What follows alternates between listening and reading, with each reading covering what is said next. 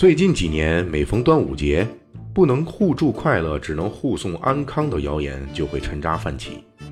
一些打着科普招牌的公号说着同样一段话：端午节在古代是祭日，祭伍子胥投江，祭曹娥投江，祭屈原投江。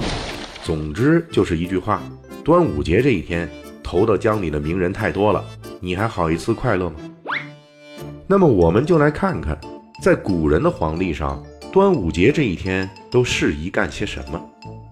首先，端午节宜吃粽子。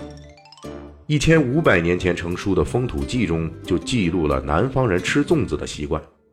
一千五百年以来，我中华大吃货民族繁衍出了无数种馅料和样式的粽子，比如唐代最出名的九子粽，是用五色丝线把九个粽子扎在一起。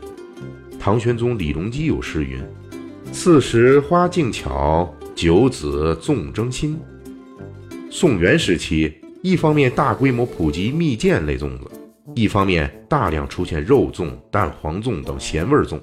明代呢，把豆沙、松子儿、核桃仁儿包进粽子。清代更是出现了咸甜一体的大杀器火腿粽。发展到今天，更是眼花缭乱。什么水果粽、海鲜粽、卤肉粽、灰水粽、香草粽等等等等，你吃过哪个呢？没吃过还不赶紧去尝一尝呢？而且吃粽子这事儿，古人都能拿来赌一手。九百年前成书的《岁时杂记》里说，宋朝人喜好赌博，吃粽子时也要赌一把。大家解开粽子以后，看谁家粽子包着的粽叶长，叶子长的就算赢。用来赌博的东西不是铜钱就是美酒。第二呢，端午节宜喝酒，端午节要喝葛蒲酒，这也是一千二百年前《荆楚岁时记》开下来的方子。此外还有菖蒲酒、雄黄酒等等，也要在端午节喝的。每一种酒都有一千年以上的端午节历史了。吃粽喝酒以外，还适合大排宴席。明朝人瞿佑写过一首诗来描述端午节宴：“采得灵根傍藕塘，只因佳节借端阳。金刀细切传先手，玉甲轻拂送异乡。储存十余冰作块。”盘贡角黍折为浆，同时节物充宴会，纵饮何妨入醉乡。翻译过来就是说，生鱼片搭配粽子，还有菖蒲酒，以及各种时令食物，那是相当会吃啊！而且这种端午节酒宴，经常是雇佣游船搭配歌舞，欢乐异常。另外呢。端午节也适宜玩游戏。一千二百年前成书的《开元天宝遗事》里说，唐朝宫廷流行端午节射粽子，用迷你小弓箭射金盘里盛着的粽子，谁射中的粽子多，谁就能多吃。这还只是宫里的小打小闹，端午节最重要的娱乐活动赛龙舟，那场面可就大多了，大到控制不住啊！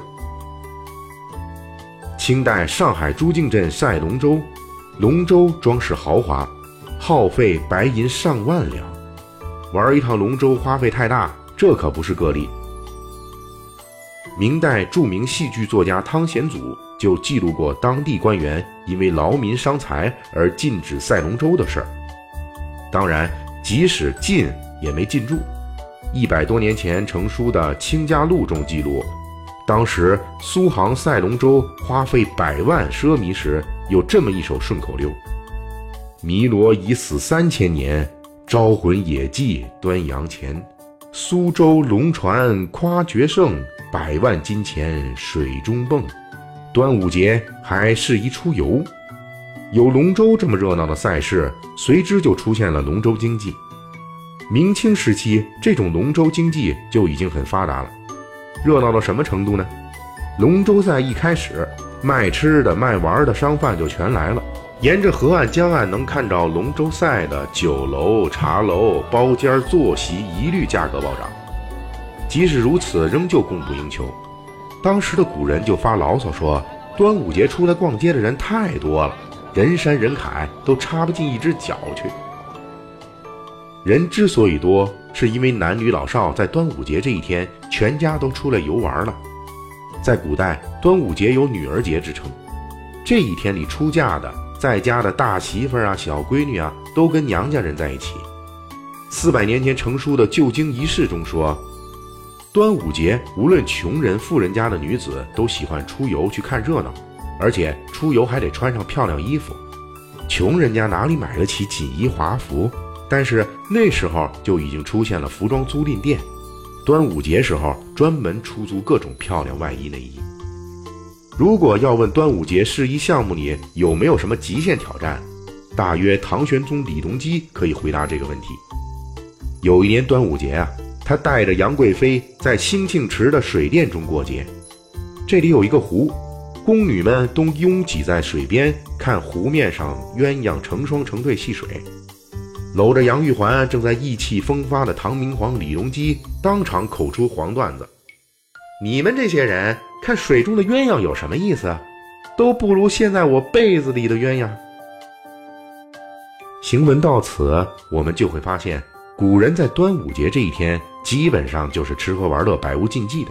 其实不要说纪念屈原、伍子胥、曹娥逝世的端午节，即使是纪念自家人去世亲人的清明节。古人玩起来也是丝毫不含糊的。明清时代，清明节全家出游踏青的民俗，这个大家很熟悉，就不说了。唐高宗及武则天时期，还流行过一阵子清明祭祖时，在墓园坟头间里饮酒作乐、唱歌呢，基本类似于我们现在所谓的坟头蹦迪。过滤掉古代端午节庆祝活动中个别的奢靡、攀比和盲目等陋俗。自己干干净净挣钱，痛痛快快花钱，想吃的想玩的就去吃就去玩，想陪的想办的就去陪去办。